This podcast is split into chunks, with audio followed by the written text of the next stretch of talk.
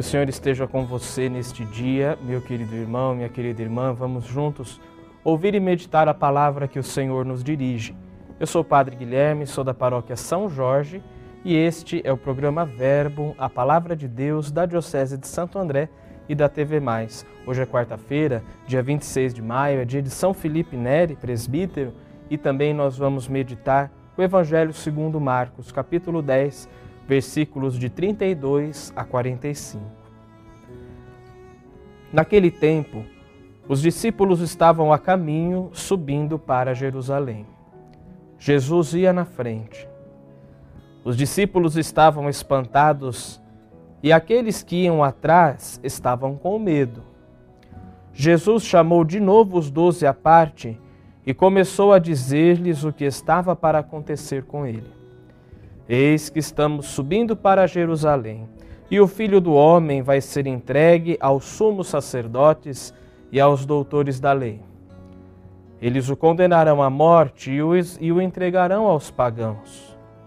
Vão zombar dele, cuspir nele, vão torturá-lo e matá-lo. E depois de três dias ele ressuscitará.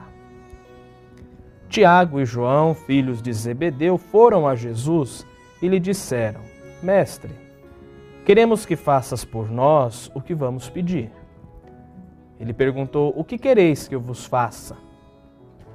Eles responderam: Deixa-nos sentar um à tua direita e outro à tua esquerda, quando estiveres na tua glória. Jesus então lhes disse: Vós não sabeis o que pedis. Por acaso podeis beber o cálice que eu vou beber? Podeis ser batizados com o batismo com que vou ser batizado? Eles responderam: Podemos. E ele lhes disse: Vós bebereis o cálice que eu devo beber, e sereis batizados com o batismo com que eu devo ser batizado. Mas não depende de mim conceder o lugar à minha direita ou à minha esquerda. É para aqueles a quem foi reservado. Quando os outros dez discípulos ouviram isso, indignaram-se com Tiago e João. Jesus os chamou e disse: Vós sabeis que os chefes das nações as oprimem e os grandes as tiranizam. Mas entre vós não deve ser assim. Quem quiser ser grande, seja vosso servo. E quem quiser ser o primeiro, seja o escravo de todos, porque o filho do homem não veio para ser servido, mas para servir e dar a sua vida como resgate para muitos. Palavra da salvação.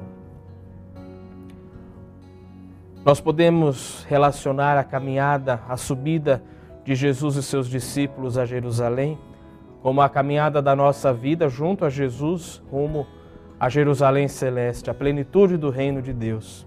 Por isso, como os discípulos, é ao longo da caminhada que nós vamos aprendendo um pouco mais sobre Jesus, mas para isso nós precisamos contar com a sua graça, com o seu espírito, que abra a nossa inteligência para percebermos aquilo que Jesus de fato quer nos ensinar.